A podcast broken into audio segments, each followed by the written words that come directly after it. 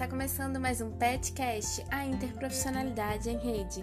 Aqui você encontra conteúdo sobre prevenção de agravos, promoção e reabilitação em saúde.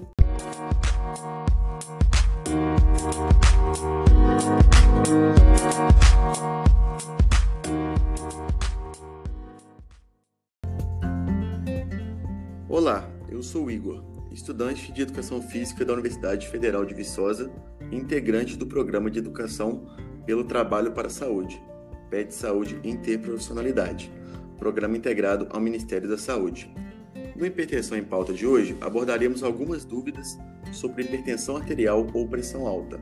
O convidado de hoje é a nutricionista Flávia Rodrigues, nutricionista pela Universidade Federal de Ouro Preto, especialista em nutrição clínica pela Universidade Veiga de Almeida, especialista em programa da saúde da Saúde da Família pela UFMG, em parceria com o Ministério da Saúde, e especialista em gestão da clínica em rede de atenção à saúde pelo Hospital Sírio-Libanês, em parceria com o Ministério da Saúde. Atualmente, a Flávia atua no atendimento clínico na cidade, na cidade de Senhora de Oliveira, integra o PRODUS, Grupo de Estudos e Pesquisa da UFV. Seja bem-vinda, Flávia. Ok, obrigada. É um prazer estar aqui com vocês. Bom, Flávia, a nossa primeira pergunta que temos sobre hipertensão é a seguinte: Um dos principais cuidados que o paciente hipertenso deve ter é em relação ao consumo elevado de sal. Deste modo, gostaríamos que esclarecesse para os nossos ouvintes o porquê essa ingestão deve ser controlada. Ok, vamos lá. Acontece que os estudos mostram que mesmo a pequena diminuição no consumo de sódio já faz diferença, né? ou seja, já traz benefício para a saúde. E para ficar claro né, o porquê, eu vou pedir que vocês reflitam comigo. O que, que acontece quando a gente come uma comida salgada? Bom, primeiro a gente tem, primeiro a gente tem sede, né? Bebe mais água. Essa água é então absorvida e vai aumentar o volume do sangue circulante, certo? Acontece que o nosso aparelho circulatório continua o mesmo, ou seja, os vasos né, continuam seu, é, os mesmos, né, as artérias responsáveis por levar esse sangue para todo o corpo, continua tendo então o mesmo calibre, o mesmo tamanho. Ou seja, nessa situação a gente tem mais sangue, né, maior volume de sangue circulante e o mesmo aparelho circulatório. Então é fácil, né, da gente deduzir, né, com base nisso, é, que a pressão dentro desses vasos também aumenta muito. Né? Eu costumo usar um exemplo para ficar fácil de visualizar de uma torneira acoplada a uma mangueira. Né? O que, que acontece se você liga a torneira e fecha né, a ponta, tampa a ponta da mangueira? Vai chegar uma hora que a pressão é tão grande de água dentro dessa mangueira que vai estourar mesmo, né? Ou a parte da mangueira, ou da torneira, ou do encanamento para a água extravasar. E essa força, né, é um exemplo né, que eu acho que ajuda a, a, a, gente visualizar o que acontece no sangue, né, a essa força né, que o sangue exerce dentro dos vasos, né, das artérias, é o que a gente chama de pressão arterial. Então, voltando ao início do raciocínio, né, o que, que acontece? Quanto mais a gente consome sal, mais a gente retém água e então maior o nosso volume sanguíneo e, consequentemente, a pressão arterial. Quanto maior a pressão arterial, maior o risco de rompimento dos vasos né, e artérias, e então, com isso, né, o surgimento de problemas cardiovasculares, como infarto, derrame, doenças renais, etc.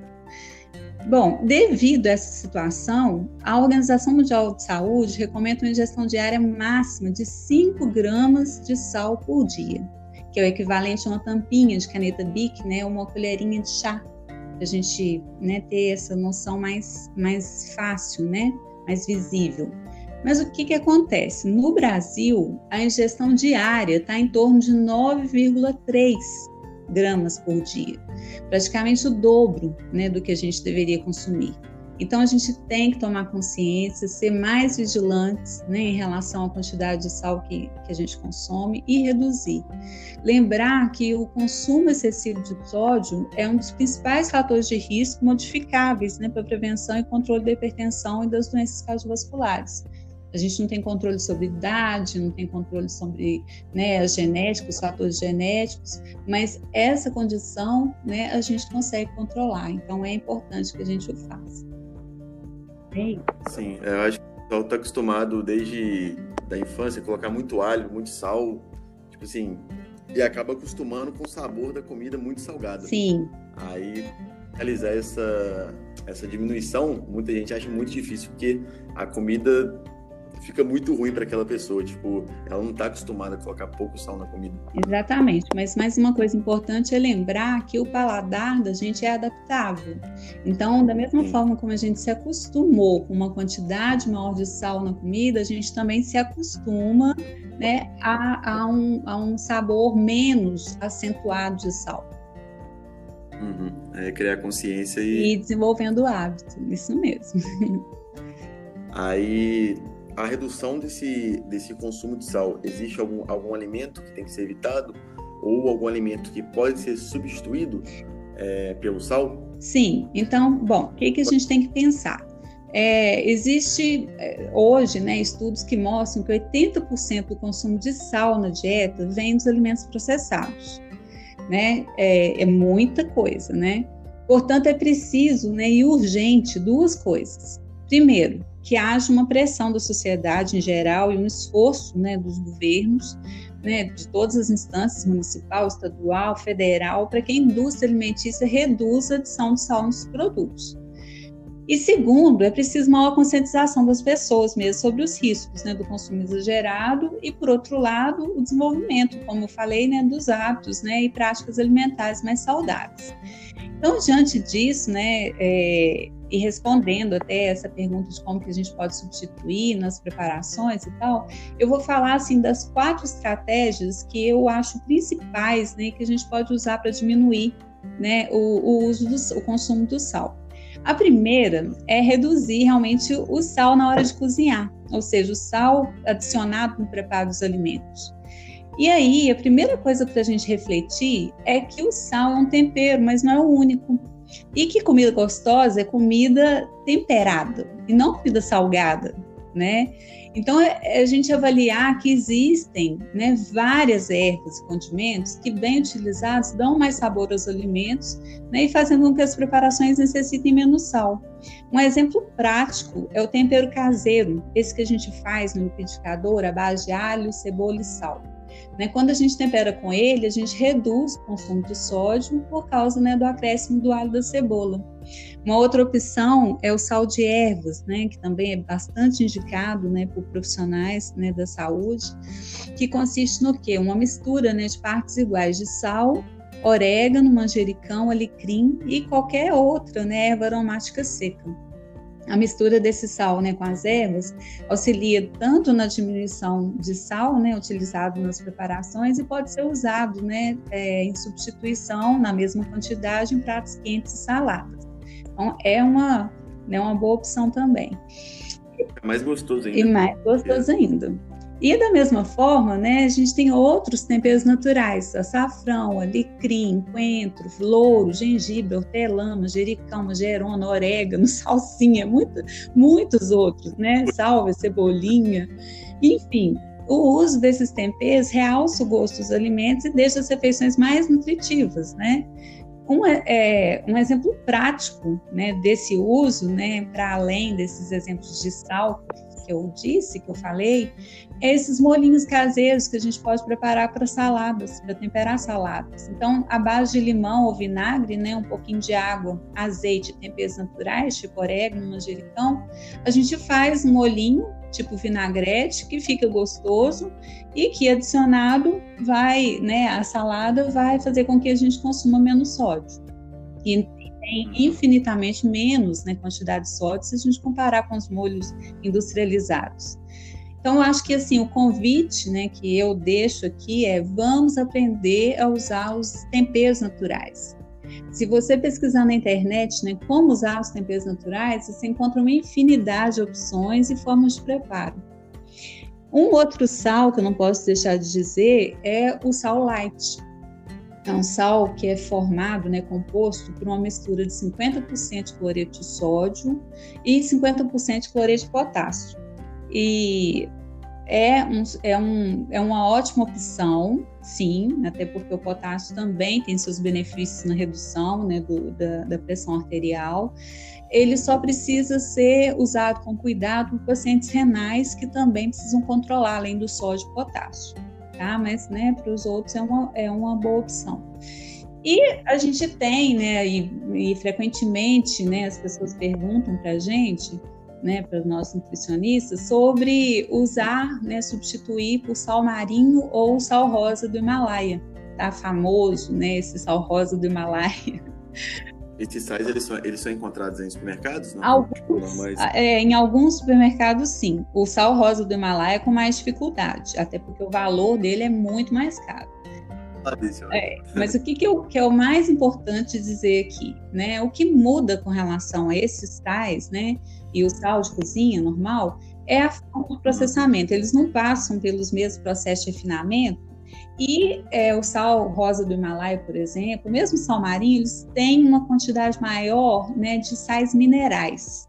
Mas quando a gente compara ao sódio, né, é praticamente equivalente ao sal de cozinha. Então, do meu ponto de vista, não justifica a troca, de jeito nenhum, nem pelo preço, nem mesmo pela questão de ter mais sais minerais, porque na verdade o sal não representa um grupo de alimentos, né, que fornece sais minerais, né? Para isso a gente tem as frutas, as verduras, né? A gente não precisa estar comprando sal caro, tá bom?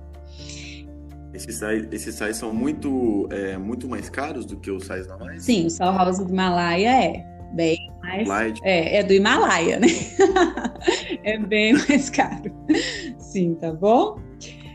Yeah, acho que a melhor opção seria, tipo assim, o mesmo custo, benefício ali seriam, igual você tinha falado, os temperos naturais. Né? O melhor custo-benefício.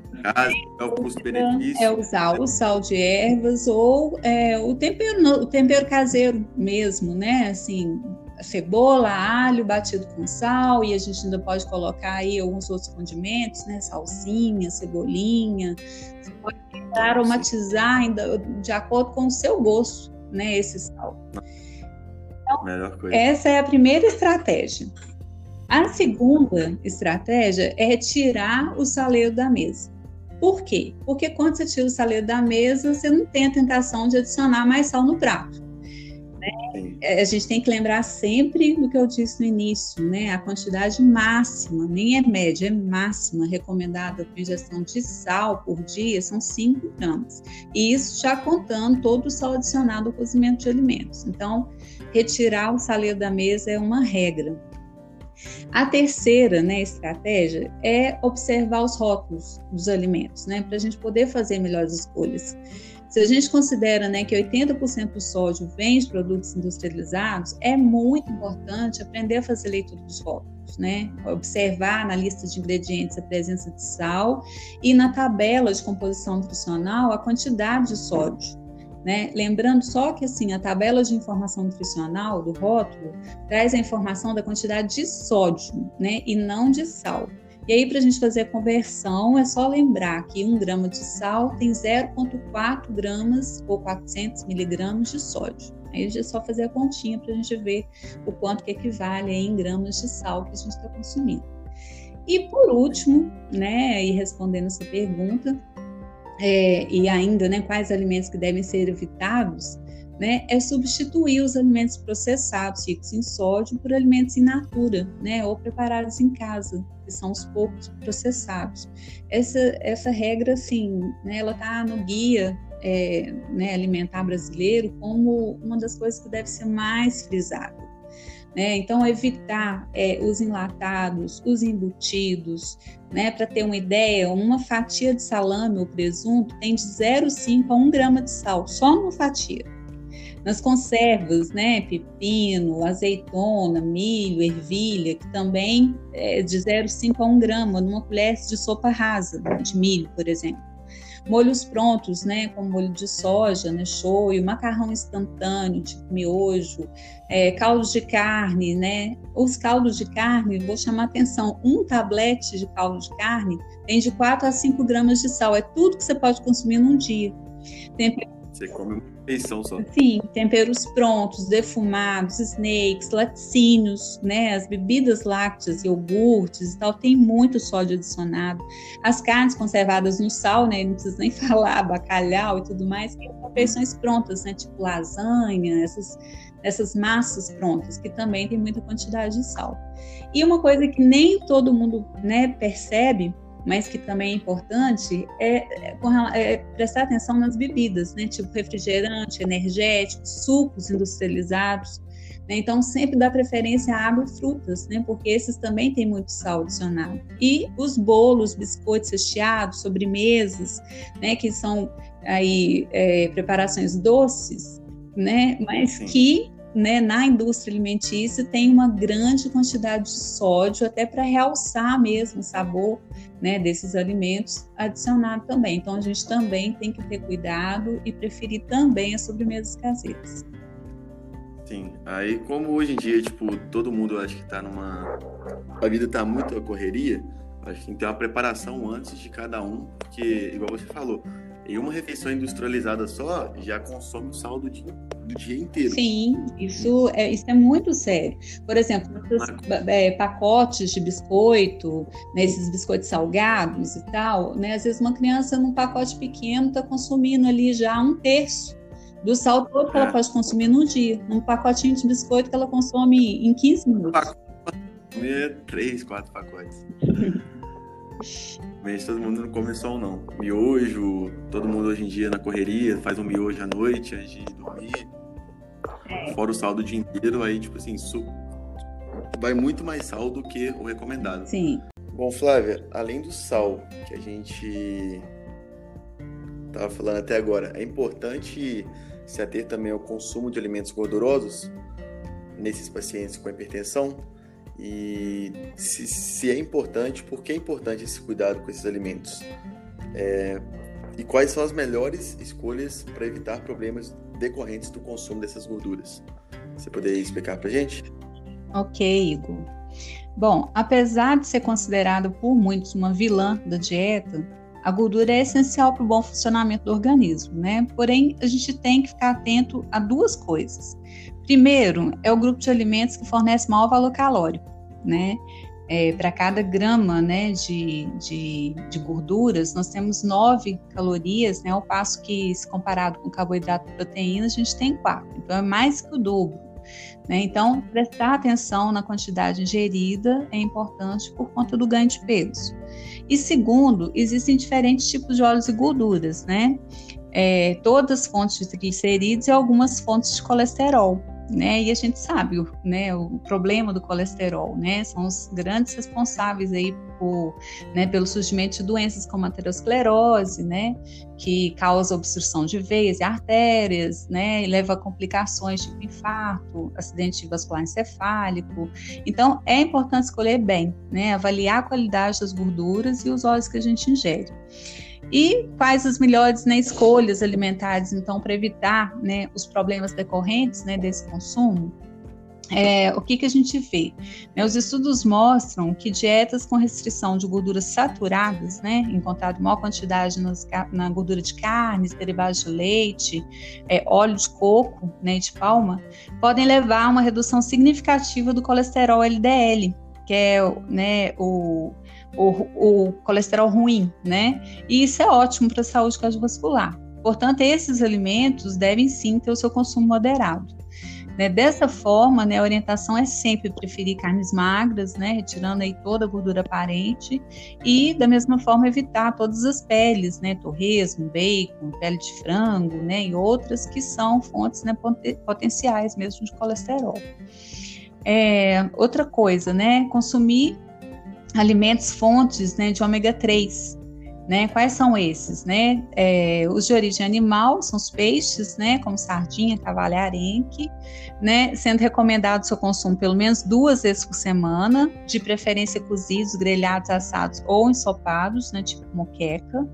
Né? Lembrando aqui que esses, né, os peixes fritos, né, pela ação do óleo, ele pode ter ali perda né, de, de alguns ácidos graxos essenciais, e né, isso não é bom. Né? E as fontes de origem vegetal, né, de ômega 3, incluem nozes, castanhas, amêndoas, abacate, azeite, linhaça, óleo de canola, girassol, né, e soja mesmo, que é o mais usual. É, usual. É, outra coisa, use sempre o óleo vegetal com moderação e evite as frituras. Por quê? Né? Sempre lembrar, gente, que o aquecimento do óleo, né, a altas temperaturas, ou seja, acima de 180 graus, propicia a oxidação desse óleo, né, e a formação de produtos tóxicos, cancerígenos, pró-inflamatórios, né? Por isso sempre dá preferência aos alimentos cozidos, assados ou grelhados, né, onde o óleo não vai é, subir, né, um, não vai ter contato aí com uma temperatura, ser submetido a uma temperatura tão elevada. Outra coisa, evitar carnes processadas, né? Frios, é, linguiça, salsicha, mortadela, salame, presunto, enfim, salgadinhos fritos, biscoitos com e sem recheio, né? E aí também lembrar da regra de ouro, né, da alimentação saudável, né? Sempre preferir os alimentos in natura ou minimamente processados. Né? E por último, né, uma dúvida muito comum, né? É, a gente escuta muito isso no consultório é, o que, que é melhor usar para cozinhar? Óleo vegetal ou gordura de porco? Ou azeite? Ou óleo de coco? Né? Então, é lembrar, gente, a regra geral para a saúde do coração é reduz as gorduras saturadas, aumentando o uso das insaturadas, principalmente as poliinsaturadas. Isso está em todas as diretrizes internacionais e nacionais, né? é ciência comprovada. Então vamos lá, né? É, sucessivos estudos né, mostram que, por exemplo, o óleo de coco é principalmente composto por gordura saturada, né, o que aumenta a LDL, assim como a banha de porco. Né? Por isso, o uso tanto da gordura de porco quanto do óleo de coco deve ser desestimulado, tá? E tem muita gente falando bobagem sobre isso por aí. Tem mesmo. Eu vejo que, tipo, para ser saudável tem que usar óleo de coco em vez de óleo. É, Pois é, né? Isso está em todas as diretrizes internacionais, inclusive na última, né, que saiu ano passado, né, pela Sociedade Brasileira, né, de, de, de cardiologia. É, bom, e quanto ao azeite, né? O azeite, gente, é um excelente óleo vegetal, rico em antioxidantes, benéfico ao coração, tá? Comprovado isso, mas em altas temperaturas, né, quando comparado a outros óleos vegetais, ele é menos resistente. Então ele não deve nunca ser usado, por exemplo, em frituras. Né? Por isso, né, vão deixar o seu uso, né, o uso do azeite, ficar limitado às preparações como os cozidos, refogados de legumes, né, para realçar um sabor, ou mesmo adicionado né, a saladas, molhos, patês, usado para molhar o pão, né, adicionado né, ao alimento, ok? E quanto aos outros óleos, né? Então, qual seria o melhor óleo para cozinhar? É, para a gente avaliar óleos, gente, a gente tem que levar em conta um monte de coisa. Para que tipo de preparação, qual vai ser né, a temperatura submetida e tal. Mas como eu estou aqui para explicar e não para complicar, eu, de uma forma geral, o que, que eu vou dizer para vocês? Ó, o óleo de canola é o que apresenta maior valor nutricional, mas ele é acessível né? Porque é mais caro, é mais difícil de encontrar, né? E depois dele nós temos o óleo de girassol e o de soja, que é o mais utilizado, mais econômico e também muito bom, muito versátil, né? Resistente a altas temperaturas, pode inclusive ser usado para frituras, né? Por exemplo. Agora, para terminar, né, tem que fazer uma observação importante, né? Os óleos utilizados em frituras não devem ser aproveitados em outras preparações culinárias por causa da oxidação, né, que podem sofrer é, quando está em alta temperatura. Então, sempre, né, recolha para fazer sabão ou reutilizá-lo em outras formas, mas não reutilize em preparações culinárias, ok? E por fim, né, eu quero destacar que a mudança né, de gorduras saturadas para insaturadas, ela deve ocorrer junto com a aderência a um padrão de alimentação saudável, como a dieta DASH, né? É a dieta mais recomendada hoje para o tratamento das doenças cardiovasculares né, recomendada por todas as diretrizes, né, mais uma vez eu vou falar, né, diretrizes nacionais e internacionais. E o que que essa dieta preconiza? Ela preconiza o consumo de frutas, verduras, legumes, produtos lácteos, né, com baixo teor de gordura, cereais integrais, peixes, aves, nozes, né, é, o maior consumo aí de fibras, né, e incentiva a restringir o consumo de carnes vermelhas e processadas, sódio e bebidas açucaradas, né? Então, gordura, açúcar e sódio. Ou seja, esse conjunto de práticas alimentares saudáveis, né, ele proporciona resultados mais satisfatórios do que qualquer outra medida isolada. Ok? É isso. ok. É, muito obrigado pelas informações. É, agregou muito para mim e tenho certeza que para os nossos ouvintes também. Tanto essa parte do óleo, vou falar, vou falar para minha avó, que minha avó sempre guarda o óleo, sei lá, uma semana, depois de usar, para utilizar ela de novo. E eu queria agradecer imensamente a sua participação. Você quer dar alguma palavra final para nossos ouvintes? Não, quero mais uma vez agradecer né, a oportunidade e me colocar à disposição, né, mais uma vez, nas redes sociais, né, caso tenha ficado alguma dúvida, né, podem me procurar lá e perguntar, tá? Meu Instagram né, tá no meu nome, Flávia Rodrigues, e eu tô assim à disposição. Tá já é, aos nossos ouvintes, no próximo bloco do episódio Hipertensão em Pauta, teremos a participação do educador físico Paulo Amorim que abordará questões importantes sobre exercício e atividade física e as principais dúvidas no contexto da hipertensão. Não perca, na próxima quinta estaremos no ar com mais um PetCash, a interprofissionalidade em rede.